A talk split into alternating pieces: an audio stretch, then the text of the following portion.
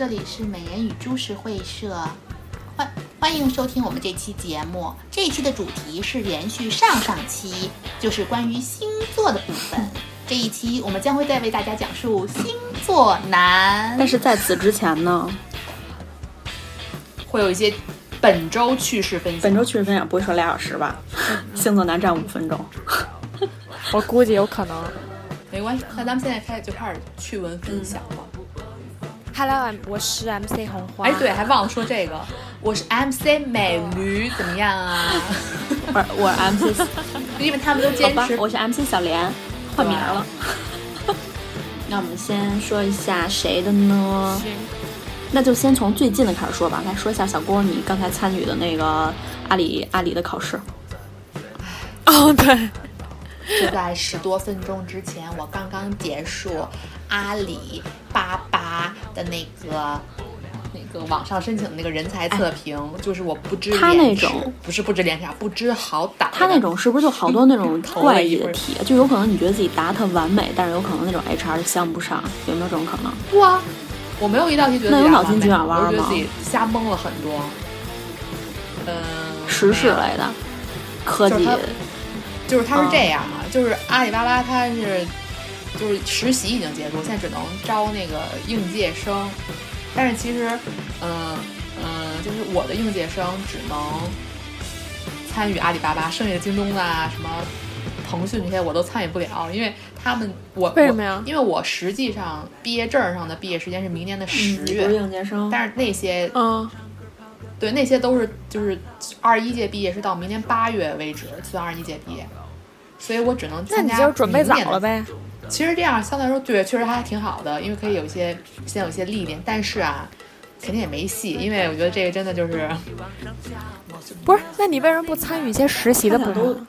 先试试这，我我还投了一些别的，就是先试试，因为那个阿里这个可以到明年，就是他的这个应届生是到明年十月也算，所以我就先投一个试试。哦哦，估计啊，应该都不会到那个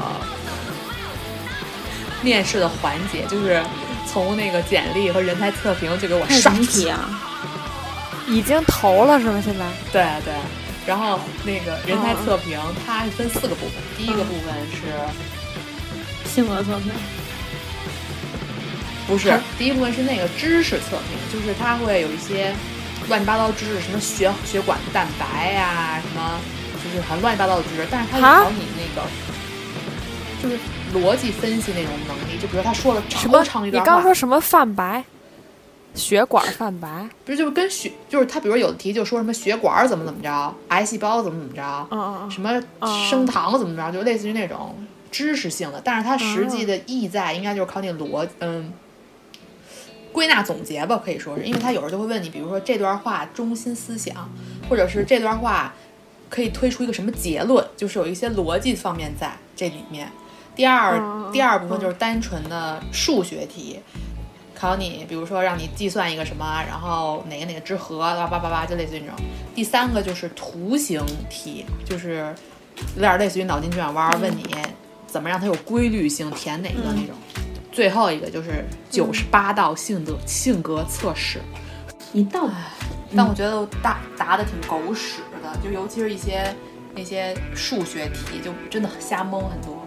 因为我，因为他这个啊，我觉我是百分之百觉得自己进不去。你想，他肯定得有一些相关的那个实习经历吧？就是我想去的这个现在这个转的这个行，我一点实习经历都没有，所以我觉得基本上没戏。我就想试一下。哎，可是我以为阿里，可是他校招，我怎么觉得校招已经过半了？意思一点呢？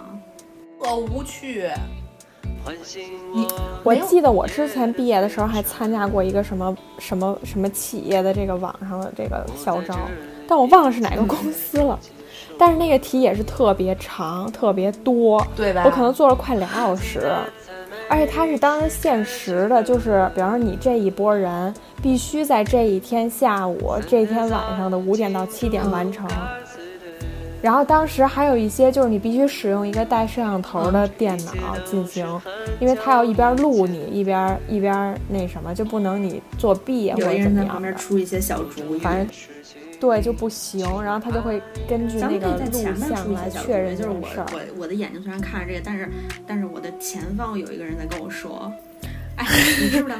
对，就你可以把你的手机放在这个这个屏幕上架着，然后它是看不见的，然后你可以这样戳戳戳你的手机，但那样真的很慢，因为你题都做完，根本没空查那个。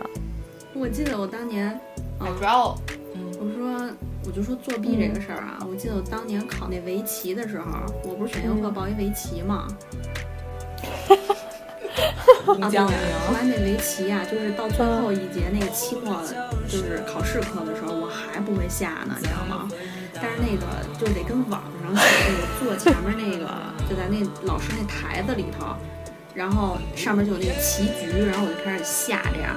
然后我记得当时吴江明坐在我前面，他大概坐在第一桌那个位置，他就看着，他只看那大屏幕啊，他就看你这个哪个棋子搁哪。然后我就让宿舍长坐在了第二排，就他后边一排而已哦。然后我的头大概就是一直看着宿舍长，然后宿舍长就说：“望向远方，什么左三右五。”然后我就就这样过的。我当时真是气人，家人没有看我一眼，他只看那个大屏幕。所以宿舍长让我下哪儿我就下哪儿，真的很恐怖，很惊险。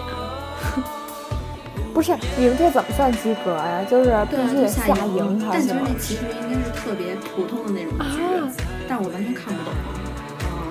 啊，还好有宿舍长指导我。哇，真有趣！这个选修课，这种考试方式也太逗了。下一个，下一个人。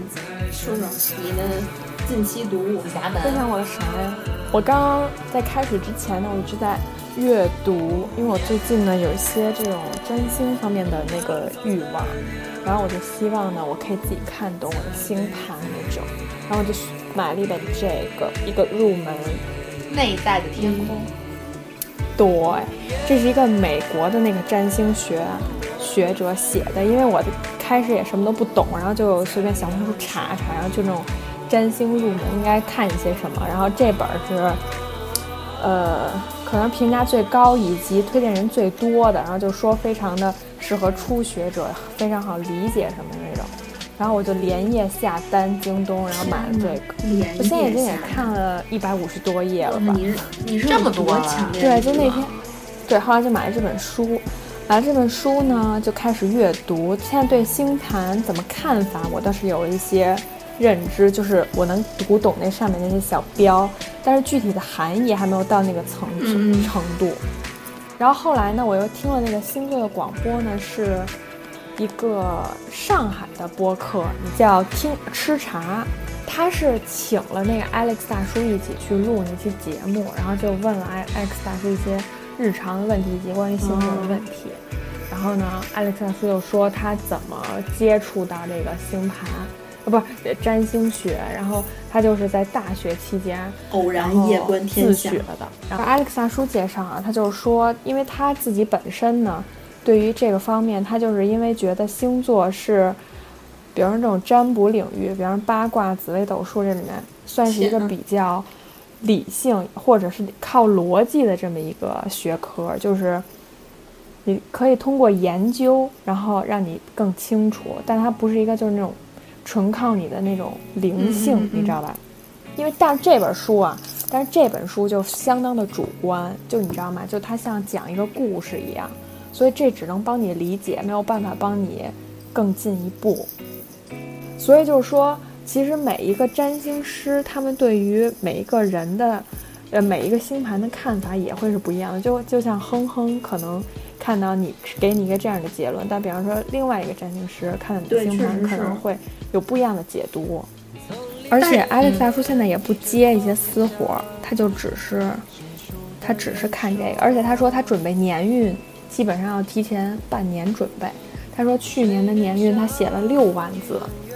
然后最后删减成现在的版本，就说明他还是挺认真的。在真的是咋不把六万字晒出来给大家看？对，我想看六万字。选我，选我。可能可能不太精准吧。就是，而且他说的是，他特别希望他的读者就不是那么依靠他来活着。就是因为那个主持人有问他说。你觉不觉得现在有有可能有一部分人每周看你的这个星座这个分析都已经是成为一个就是依赖或者怎么样。他说会有那样的粉丝，就底下留言什么的，但是他说他其实希望大家觉得他说的不准，为什么呀因？为这样的话，他就可以突破这个突破这个就是可能这个运势的可是每次看完就忘了呀，就当时还觉得嗯，然后周二就不知道在说些什么，对对对对对。还是过自己的。但是，比方说你看到一点，可能觉得跟自己很对的话，可能这个这一个小关，比方说四个字的一个词，什么可能就会在你的脑子里有一些留存，可能会对你自己有一些呃意识上的这个指导，就那种嗯，就是潜意识里面的指导。所以他说，其实，而且好多人像兑奖一样，比方说这一周我过完了，然后什么事儿发生了，然后看到，嗯，真的跟 Alex 他说上周说的一样，就过来跟他兑奖。他说特别不希望有这种事情发生，他们什么的。为什么是这种想法呢？我觉得如果我要是预测一定得预测对了，然后说操，你看是不是我说的对吧？就那种感觉，对不对啊？这才是正常人吧？你看，就是你现在还停留在预测以及结果的上面，但它其实这个结果只是每一个星座师对于对于这个的分析，它并不是一个那，对它这个其实个人的成分很多，哎，小郭，你的哈气要打不打什么意思啊？就听不下去呗。我只是这个样子将我的舌头拱起来。哎，我你知道，就是因为当时我不是我跟你说，我也想就是学一学这，因为我觉得就是预测这种特有意思，然后给自己但是算一算。现在告诉你预测，我就找了一本书。嗯，对，后来我找了一本书，翻开了第一页，扉页，然后呢，哎呦，我看到什么这个宫吧，那个宫吧，这个啊，然后说这个跟呃世间万物什么有联系，我，我来了，我靠，头头大，然后就立马结束了这个突发奇想并永远的放弃了。那你觉得这个还不如学会计呢？这这还真不如学会计，不是，主要这我还个呀。那说明我还是有一点儿这方面的那个什么哈，我居然看到我觉得也是，而且你现在都可以超脱出那个预测的那个境界了。真的很过分，你们。嗯嗯嗯，那，好的，那下面我来分享我本周的趣闻喽。嗯嗯嗯，好的我。本周的趣闻就是，就是我跟小刘，我们两个又去了一个密室逃脱，嗯，就类似的名字啊，就叫什么什么紫禁之巅。然后我说这是什么呀？听起来就齁难玩儿的。嗯然后宫那斗那个，戏后来我就我就我就开始打开大众点评，我就想看一下那个的评价。然后那个那块儿的那个接待的那个人说：“你别看了，我完全可以给你介绍，因为这就是我自己设计的，里边的那些故事简介也是我写的。”然后我觉得可能确实因为疫情期间太没人了吧，然后总是有一些这样的服务。然后他就开始给我们讲说，就是在这次密室逃脱里，你们俩扮演的就是两个小偷儿。然后呢，就是嗯呃，其实里边的环节并不怎么恐怖，但是呢，就是你一不小心就会触发一些机关，然后当你触发机关的时候，就会有巡逻的保安进来，然后呢，对，然后就会抓哦那个，就比如说，他就说所以那个保安 NPC，是同一个人吗？最搞笑的，然后他就会提前跟我们说，这个是有 NPC 的哦，然后就是你们就是一旦触发那个警报，你们就要立刻躲起来，知道吧？然后呢，就是哦，不能让那个对，因为 NPC 发现巡逻的保安，如果他发现了你，你就要被关进小黑屋。然后呢，后来我那你就再也后来就不太。懂他什么意思嘛。后来我们俩不就进去了嘛？进去之后呢，就觉得我靠，到底触发哪个机关能，就是有那个保安进来巡逻？他那个屋子的设计大概就是一些像什么保安室啊、传达室啊、董事长室啊、秘书室啊，就那种，知道吧？他的他挺嗯，大他的意思就是说，我们这两个小，因为我们的朋友借了高利贷，然后呢，我们为了帮我们的朋友，嗯，那个什么，所以我们要去这个公司把，对，把那个欠条偷出来，就大概是这么一个意思。然后后来我们就进了那个主屋，欠条，然后在那个主屋啊，就触动了一个机关，就是那个房顶，就是它会有一把梯子，就是你自己需要支着，然后爬上去，你知道吗？然后爬那个房顶之后，就会嗯跳到另外一个屋里，然后在那个另外一个屋里啊，有两个柜子，就那种大衣柜。然后我们拉开了那个大的柜子，发现里边什么都没有。当拉开那个小的柜子的时候，就触发了警报。然后他就开始响，然后响的时候我们想，我，赶紧躲起来。然后呢，我就躲进了大柜子。那你就躲到大柜子里，躲到大柜子，然后小刘就躲到了小柜子，然后保安他就真的进来了，你知道吧？然后他就是，而且那屋还是黑的，打开了小柜子，然后他拿那个手电，就我在那个柜子缝里就可以看到那个灯光，他就跟那找，你知道吧？然后呢，我靠，真可怕！然后呢，有什么可怕？多逗啊！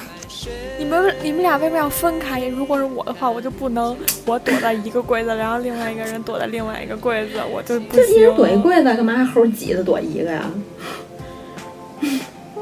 万一他打开了一个柜子，把其没错，他就把小刘的柜子打开了。然后他就，然后因为当时我就听在外边，因为我只能看那手电筒的灯光。然后这时候我就听到他说：“ 你干嘛的？”然 后小刘说：“他说我是这儿的员工。”我擦柜子，还挺入戏。我就在柜子里边听。他说我是这儿的员工，然后他就说这儿的员工，你工牌呢？他说我呃没带。然后他说你哪科室的？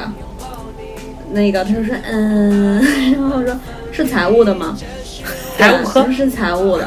然后说那个我怎么都没见过你，反正就是跟他逼逼很多。然后后来就说走，跟我走，然后就把他押走了，你知道吗？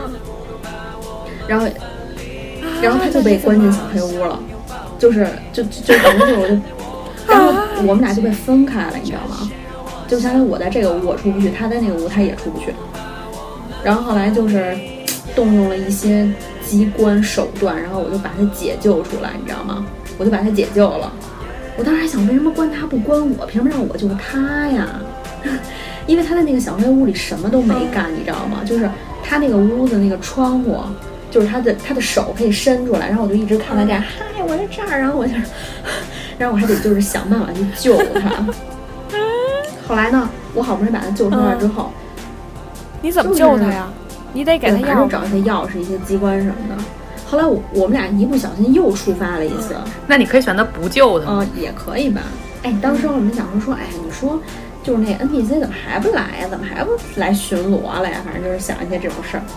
然后那个就中途我们还接了好多电话，你知道吧？因为那个当时，那个主持人说说不让带手机，然后我们说我靠，万一待会儿有人，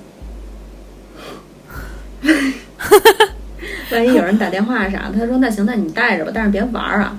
后来我们俩一直在里边就发微信说，哎喂，那个东哥，那种，然后就一直发，然后那个我后来想说他不会跟那个摄像头里说这俩人。不要耽误很多功夫，然后我们就一不小心又触发了一次那个警报，他就一直响，然后响之后，但是那个时候就已经没有柜子了，我就这时候我就冲进了小黑屋里，然后小刘也想进来，我就把他推出去，我说你别也跟我藏这屋，我说你去别的屋子里去，然后呢他就非得要进，后来我们俩就一起藏在了那里，然后他就说真的是患难见真情，为何在这种危机关头你你不仅。不把我弄进来，还要把我推出去，然后我说嗨，后来就那种，但是我们最后就是肯定也是逃脱出去了啊！逃脱出去之后就问他，就说如果我们俩当时都躲在那一个柜子里，你说你怎么弄出人来？因为因为肯定是要有人要进那个小黑屋了，你知道吧？这个就是游戏必须，知道吗？哎，那他就可能说，我认得你，但我不认得他。哦，应该不会，不是他那小黑屋必须只有一个人进去才行。他是就需要外边那个人把小黑屋人救出去，那个是一个游戏过程。所以他的意思就是说，他必须他肯定会逮一个人出去，就看他逮谁。然后后来我我。嗯，不是，那比方说你们俩都被逮了怎么办？所以我就在想这个问题。后来我就问他，我说如果我们俩当时都躲在那一个柜子里，你怎么办？他说，他说是你玩的多还是我演的多？我说嗯。他说他什么情况都见过，但是我也不知道，比如会怎样逮。哦，我知道，就是不一样的人会不一样的情情况，然后就对，有你比如说，躲那柜子，有可嗯，能你看着你说如果我们俩都不躲会怎么样？啊，说哎，老刘来啦，对，因为他那屋还有那种上下铺，你知道吧？我说有没有人躲床底下？他说也有，就是。你说真的，如果要是很多人的话，啊真的不知道往哪儿躲，是吧？多脏啊！但是，但是当这一身时还挺紧张的，因为毕竟你知道响铃起来就会有保安来巡逻，然后当时我们俩甚至还想要不要顺着那梯子再爬上去，就爬到那个再爬回去。后来想，应该也会，就是我都不知道，如果发生这种情况，那保安怎么逮我们呀？我觉得他可能更更愿意你们在门里面吧，因为这样的话，他的整期的任务就是在门外等着你们，等时间到了，你们就可以结束今天的游戏那个也。是，他还他当时还说说那个这个游戏时长大概是一个小时，但是有些聪明的可能四十分钟就出来，一些笨的大概玩两个小时，然后所以当时我们就有很大心理压力，你知道吗？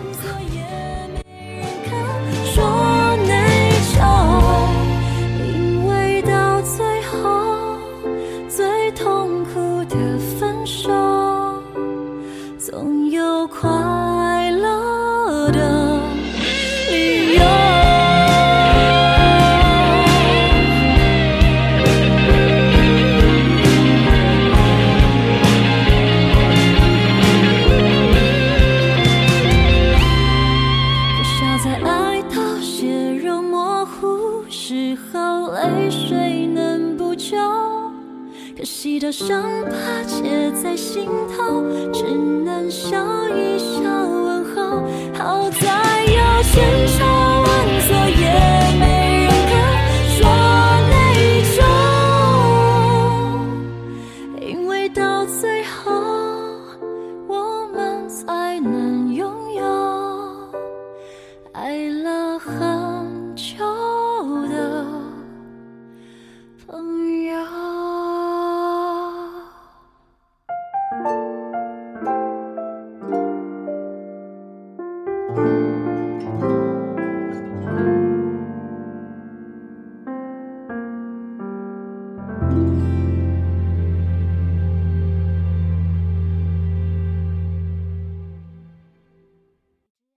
一个本周趣闻，就是我去爬那个鬼笑石。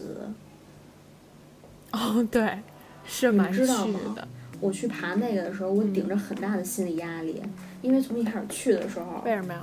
东哥就说：“咱导到哪门儿啊？”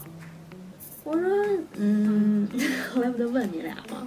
不告诉你东门了吗？对，就告诉我东门儿，而且他一开始走错了，你知道吗？因为他本来想走那捷径，就是说有一个什么半后半个山小时可以嗯登山那么一个捷径。后山对，后山那村儿关了，啊，我们就开那村儿那儿了，然后人家说不让进，后来我就又开回去，所以因此耽误一些时间。然后好不容易进去之后，在那底下他还买一手电筒，你知道吗？他问人家说这手电筒大概能用多久？那人说你呀、一来一回没问题。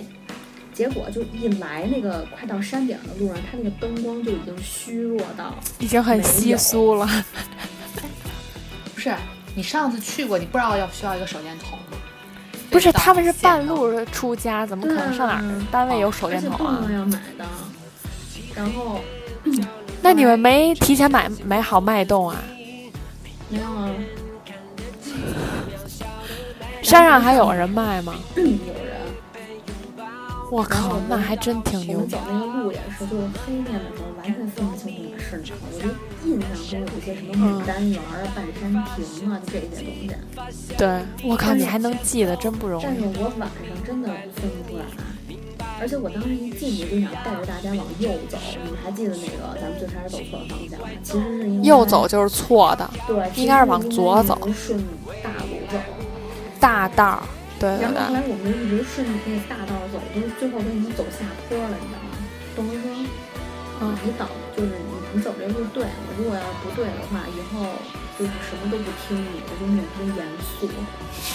然后我就赶紧问他，因为当时走那大道旁边那山上有一些小道可以往上走，但我不知道该不该上，嗯，你知道吗？就一些什么小楼梯什么的，你有一点有一点害怕。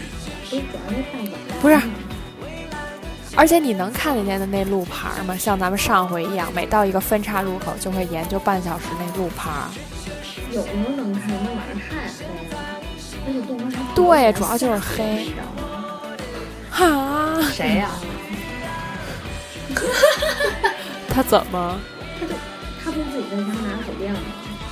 然后这个就走走走，那路本来特别长，只不过前面有一些转折而已。然后呢，我们在后边就是走啊走，然后到那个转折发现人没了，你说这不很明显吗？他可能多快的走完这条路，然后我们就当时就有一些警戒，然后就说哎靠，别想了，然后呢这也不说 太出来了，但是真的有人被吓到，我都已经提醒他们了。倒还蛮像我的作风的啊。后来结果那个，然后他就还说一些什么，你快看那个树像是个骷髅，然后还讲一些什么自己小时候挖祖坟的故事，我靠！什么当年那什么穆桂英什么的祖坟，然后晚上挂帅啊，然后什么看到一些什么，哎，不过我跟你们说，就你们这种时间去那儿，的确容易有一些灵异事件哎，你别说，就当时我们就是，比如说啊，遇到一。开始看到了一个牌子，上面写的是半山亭，就打个比方啊，嗯，后来我们就一直就是还是顺着大路走嘛，然后走着走半天，我说怎么看的这好像一模一样啊，就是好像还是那块牌儿。然后呢，我就说，你们知不知道，就有一种就是那种，我对我知道就是走鬼指路，就是那种你你就只绕着这块儿圈啊，走对，。我说，鬼打哎，我墙，说你们觉得这块儿刚才咱们走过吗？就有一些，走没走过呀？就我都有一点儿那什么，你知道吧？但我觉得这个还真有点害。怕。嗯，对，就是有可能，因为你那时间也挺晚的了，而且就是十二点的时候到山那个顶西山那边儿好像本来就是有一些这种，幽灵，就是之前不是他之前好像毕竟就是一些，西山。对对对就是一些对坟头儿那种。因为我最近又听了很多关于灵异的广播，你们想听吗？哈哈哈哈。我靠，你你最近怎么这么闲，总是听一些广播？没有啊，我就是灵异广播，就是有一个也是跟这种上山类似，我就讲一个短片的，啊，就是他们就就几个朋友，然后就说哪个哪个山，然后就可能总有这种灵异事件发生，然后他们那天就是可能聊到兴头上说走，咱们就去看看去，到底有没有这种事情发生。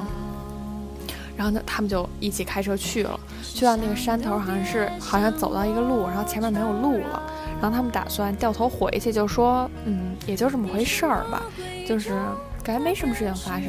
然后他们就打算倒倒车往后往掉一下头，结果呢，挂到那个倒档之后，不是有雷达吗？他往后稍微倒了一点，雷达突然开始警报，但是后面什么都没有。但是那个雷达，而且是越来越大声，就是他车没动，但是雷达的那个频率是越来越快的，就开始哔哔，然后哔，然后你知道那种啊，离越越来越近的那种，嗯，然后他就赶紧不倒了，赶紧掉头就走。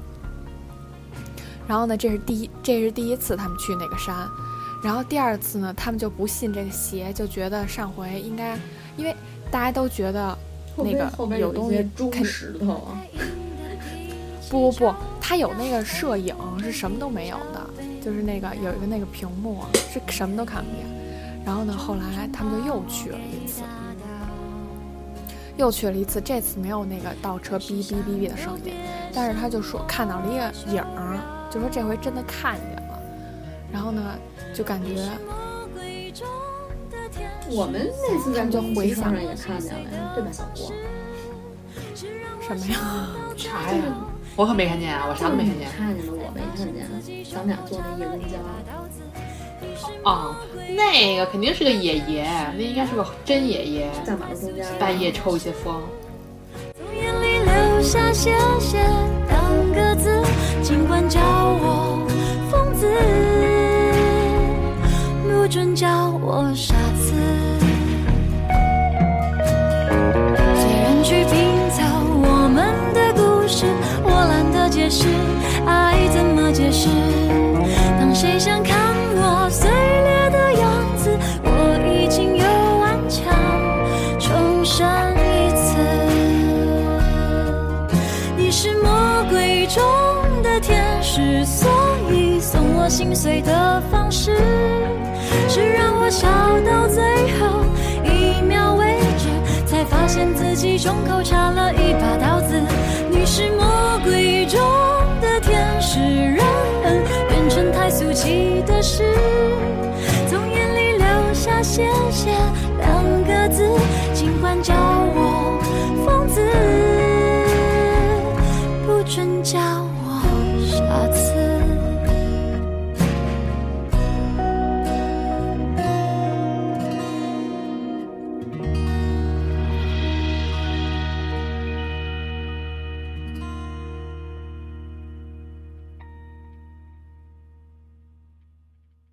感觉我今天说话有点多哎。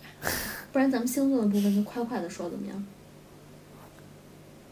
你先说吧，我现在都想不到什么要说的。行，那我们接下来的一小部分呢，就分享一下我们对星座男的一些见解。首先，我先来分享第一个，射手男。也是我们最为了解的一现在。我都觉得我不怎么了解了，甚至我都说不出来任何的点了。但我记得当年为了某些原因，然后还让小郭帮我了解射手座的所有。哎，你然后射手男的特点呢，嗯，就是他没有办法，就是同时干很多件事儿。就是他必须要专心致志的在他那一件事儿上，那此时他就有可能忽略了你，但其实呢，他不是真正的不想理你，而是他真的忘了你，哇，这跟我好像啊！真的。我觉得我也这样啊。我也感觉我也这样，就是我必须。蓝溜儿不是他的那个特征哦不。是这样。行，那我再想想射手座的特征。哎，而且经常说什么射手座爱自由，爱太难啊？搞。不是，我觉得射手座啊是很爱玩儿的一个星座，就是他闲不住，就是他不可能是一个很宅的人。我觉得，不是，那你就这样，就是对射手座，你就你不能把话说死。不不不，你就分一个优缺点来说，就是你觉得他好好在哪方面，或者坏，就是觉得嗯不太理想在于哪方面？可能我觉得坏就是坏在美好，不够务实，不够，可能还是挺爱玩儿的吧。然后没什么，就是享乐派。差不多。嗯然后每天嘻嘻嘻嘻的，挺高兴的。嗯，嗯，你就看不惯每天对嘻 咪。对我就喜欢那种每天哭哭天喊地的。哭天喊地。然后好的地方就是比较乐天派，没什么心眼。哇这不是跟那个坏双刃剑。这这这感觉跟那个缺点是同一个。对啊，所以说成也萧何，败也萧何。嗯，对。所以，但是其实综合来讲，射手男可能并不渣吧，也不是。你看那个谁，哎，嗯主要不是不，你要看他要是真的很喜欢一个人，他就不渣，但是他可能就是没有那么喜欢你，但是觉得你还不错，可能刚跟跟你在一起一段时间，然后呢，觉得没那么喜欢了，就分开了，那可能就要渣。但是如果他真的很喜欢一个人的话，就不渣。那哪个星座不都是这样吗？其实我觉得这个，但有的星座就没有办法很喜欢一个人哦，嗯，比如你，比如水瓶。行，那你赶紧分享一下金牛男。我靠！哎呀，金牛男啊，真的就是挺务实，太太过于务实，真的太务实了，感觉没有什么特别大的那个情趣乐趣的那种所在，而且金牛男真的还挺在乎钱的，没有什么特别多的，就是就是他在乎钱啊，是在乎一些，比小如说、饭钱，不不会请客，就是他不会请客，就是很少请客，但是呢，他该花的钱也会花，就这种感觉。嗯就比如说，如果之后有一个人出现，然后你希望他是什么星座的？我先说嗯，你说啊，狮子，你喜欢狮子男？我跟你说，狮子男直到一个 fashion 的地步。不是小何就是狮子座，我突然觉得他真的很大男子主义。对，哦狮子男就这样。我那我嗯我喜欢处女座，啊，有就比方说一些特质，就很爱干净。哎，万一是他是一而且就处女就是？就是性格方面也挺好的，没有那么的暴躁，而且人处女男处女男讲话都挺有一道一道、嗯一套一套的。那我再重新选一个，我选天蝎男。好像说天蝎男跟天蝎女有非常大的天蝎男不错，对，天蝎男不错。但是天蝎男啊，太感性了，因为感性。天蝎男很容易哭，天蝎男。双双子的是应该蛮花的，他他是双子，很浮于表面，我觉得这双子。对，双子男也蛮没有花很。交心的，就是对，对，就是双子男比较适合当男闺蜜小刘，他是双子吧？嗯，我靠，真合适！我跟你说，双子男。然后他就会分享一些就是他与一百个女孩的故事。